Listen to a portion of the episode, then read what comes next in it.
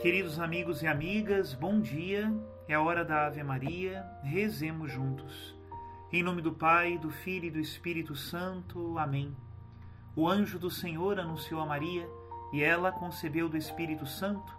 Ave Maria, cheia de graça, o Senhor é convosco. Bendita sois vós entre as mulheres, bendito é o fruto do vosso ventre, Jesus. Santa Maria, Mãe de Deus, rogai por nós, pecadores agora e na hora de nossa morte. Amém. Eis aqui a escrava do Senhor, faça-se em mim segundo a vossa palavra. Ave Maria, cheia de graça, o Senhor é convosco. Bendita sois vós entre as mulheres, e bendito é o fruto do vosso ventre, Jesus. Santa Maria, Mãe de Deus, rogai por nós, pecadores, agora e na hora de nossa morte. Amém. E o Verbo de Deus se fez carne e habitou entre nós Ave Maria, cheia de graça, o Senhor é convosco. Bendita sois vós entre as mulheres, e bendito é o fruto do vosso ventre, Jesus. Santa Maria, Mãe de Deus, rogai por nós, pecadores, agora e na hora de nossa morte. Amém. Rogai por nós, ó Santa Mãe de Deus, para que sejamos dignos das promessas de Cristo. Oremos. Infundi, Senhor, em nossas almas a vossa graça, nós o suplicamos, para que nós que conhecemos pelo anúncio do anjo, a encarnação de Jesus Cristo, vosso Filho e nosso Senhor, cheguemos por sua paixão e morte de cruz à glória da ressurreição da carne, pelo mesmo Cristo nosso Senhor. Amém. Em nome do Pai, do Filho e do Espírito Santo. Amém. Queridos irmãos e irmãs, continuamos com as catequeses do Papa Francisco sobre a velhice. Hoje nós vamos ler o Novo Testamento, o Evangelho segundo São João, com o diálogo entre Jesus e Nicodemos. Escutemos. Do Evangelho de Jesus Cristo, segundo João. Havia alguém dentre os fariseus chamado Nicodemos, um dos chefes dos judeus. À noite ele foi se encontrar com Jesus e lhe disse: Rabi, sabemos que vieste como mestre da parte de Deus, pois ninguém é capaz de fazer os sinais que tu fazes se Deus não está com ele. Jesus respondeu: em verdade, em verdade te digo: se alguém não nascer do alto, não poderá ver o reino de Deus. Nicodemos perguntou: Como pode alguém nascer se já é velho? Ele poderá entrar uma segunda vez no ventre de sua mãe para nascer?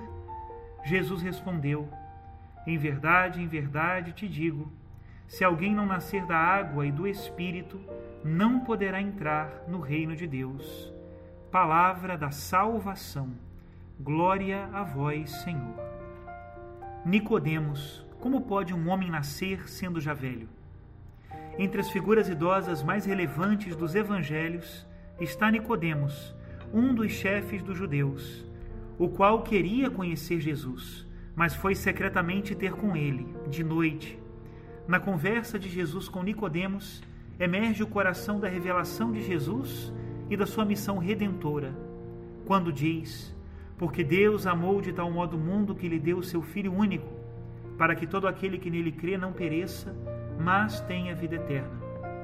Jesus diz a Nicodemos que para ver o reino de Deus é preciso nascer do alto. Não se trata de nascer de novo, de repetir a nossa vinda ao mundo, esperando que uma nova reencarnação reabra a nossa possibilidade de uma vida melhor. Esta repetição não tem qualquer significado. Aliás, esvaziaria a vida que vivemos de todo o significado, apagando-a como se fosse uma experiência falhada, um valor caducado, um descarte. Não, não é assim. Este nascer de novo do qual fala Jesus é outra coisa. Esta vida é preciosa aos olhos de Deus. Ela identifica-nos como criaturas ternamente amadas por Ele.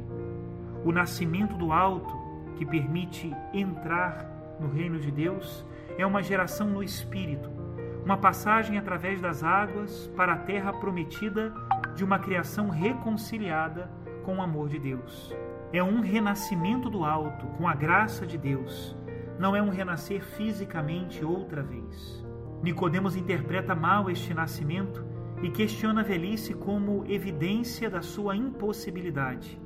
O ser humano envelhece inevitavelmente o sonho da eterna juventude afasta-se definitivamente. o desgaste é o ponto de chegada de qualquer nascimento no tempo. Como se pode imaginar um destino que tem a forma de nascimento? Nicodemos pensa assim e não encontra o modo de compreender as palavras de Jesus. O que é este renascimento? A objeção de Nicodemos é muito instrutiva para nós. Com efeito, podemos inverter, à luz da palavra de Jesus, a descoberta de uma missão própria da velhice. De fato, ser idoso não só não é obstáculo ao nascimento do alto, do qual Jesus fala, mas torna-se um momento oportuno para o iluminar, libertando-o do equívoco de uma esperança perdida. A nossa época e a nossa cultura, que mostram uma tendência preocupante para considerar o nascimento de um filho como uma simples questão de produção e reprodução biológica, cultivam então o mito da juventude eterna como a obsessão desesperada de uma carne incorruptível. Por que a velhice é, de muitos modos, tão desprezada? Porque ela traz a prova irrefutável do abandono deste mito, que nos faria regressar ao ventre da mãe para sermos eternamente jovens no corpo. A técnica deixa-se atrair por este mito de todos os modos. À espera de derrotar a morte, podemos manter o corpo vivo com medicamentos e cosméticos que abrandam, escondem, removem a velhice. É claro que o bem-estar é uma coisa, mas alimentar um mito é outra coisa muito diferente. Não se pode negar, contudo, que a confusão entre os dois aspectos nos está causando uma grande confusão. Confundir o bem-estar com o mito da juventude eterna está errado. Faz-se tanto para recuperar esta juventude maquiagens, cirurgias para parecer jovem.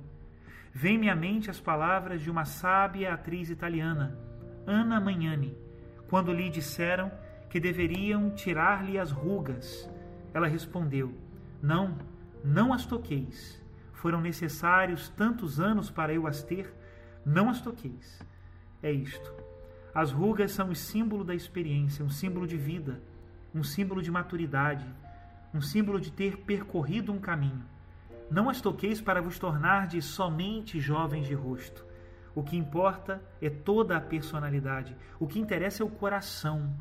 É no coração que permanece aquela eterna juventude do vinho bom, que melhor fica quanto mais envelhece.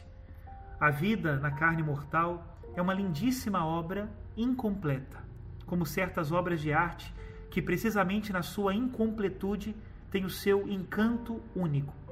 Porque a vida aqui embaixo é só uma iniciação, não é a conclusão. Viemos ao mundo assim mesmo, como pessoas reais, como pessoas que progridem na idade, mas que perdurarão para sempre.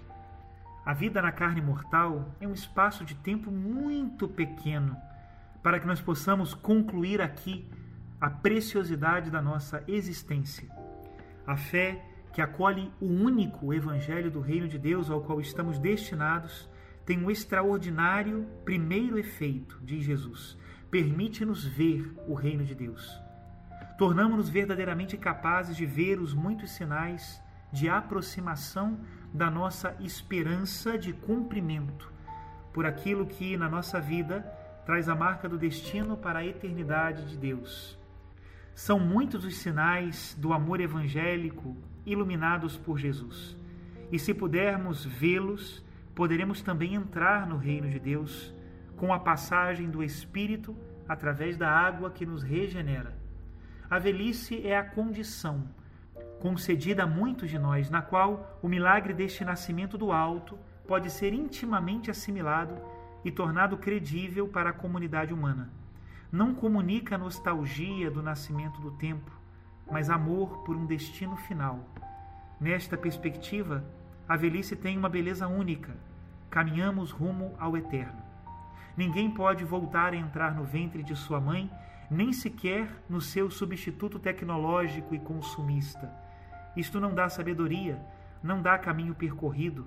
Isso é artificial. Seria triste, mesmo que fosse possível.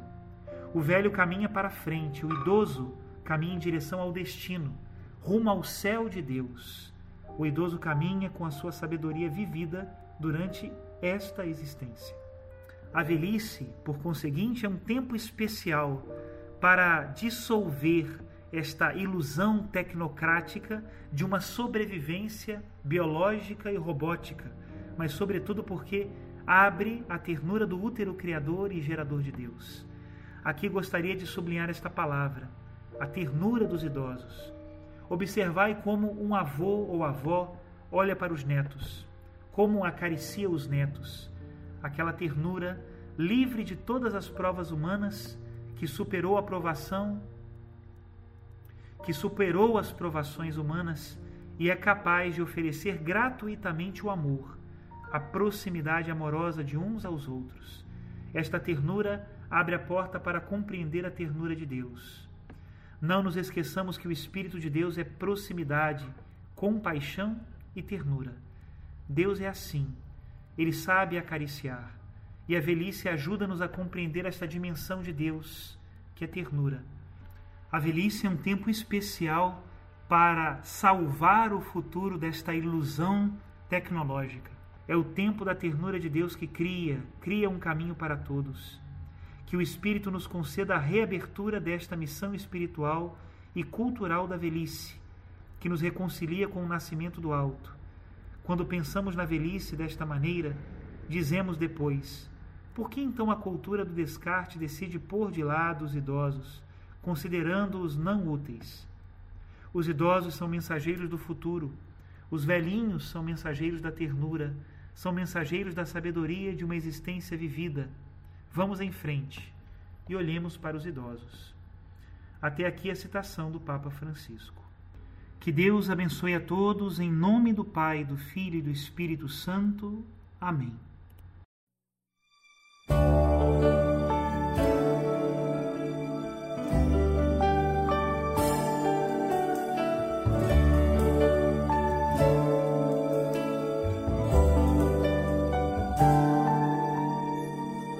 Meu pai me disse que a vida não tem nada de marcada.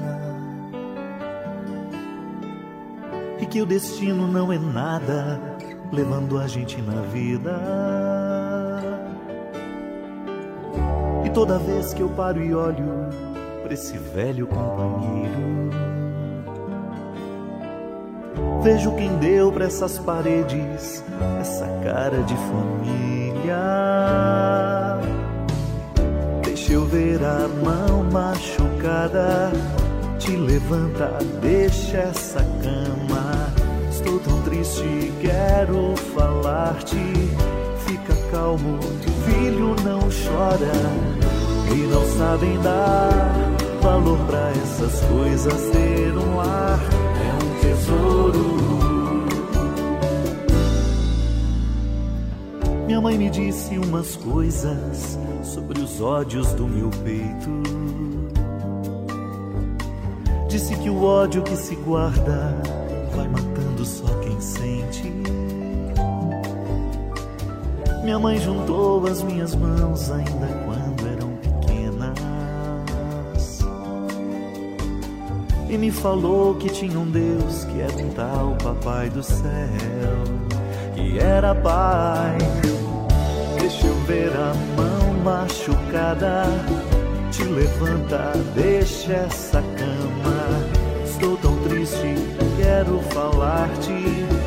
Fica calmo, filho, não chora. E não sabem dar valor pra essas coisas. Ter um lar é um tesouro. Meu Deus, como seria bom, seria bem melhor se fosse sempre assim meu Deus, como seria bom só hoje por viver o que isso fez pra mim. Meu Deus, como seria bom, seria bem melhor pra cada um e assim pra todos nós.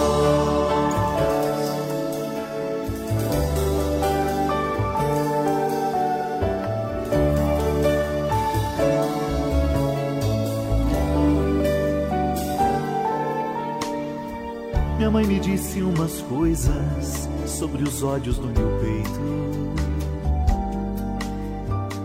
Disse que o ódio que se guarda vai matando só quem sente. Minha mãe juntou as minhas mãos ainda quando eram pequenas e me falou que tinha um Deus que era um tal Papai do céu, que era Pai. Deixa eu ver a mão machucada, te levanta, deixa essa cama. Estou tão triste, quero falar-te fica calmo, filho não chora e não sabem dar valor pra essas coisas. Ter um lar é um tesouro. Meu Deus, como seria bom, seria bem melhor se fosse sempre assim. Meu Deus, como seria bom, só hoje pude ver o que isso fez pra mim. Meu Deus, como seria bom seria bem melhor para cada um e assim para todos nós.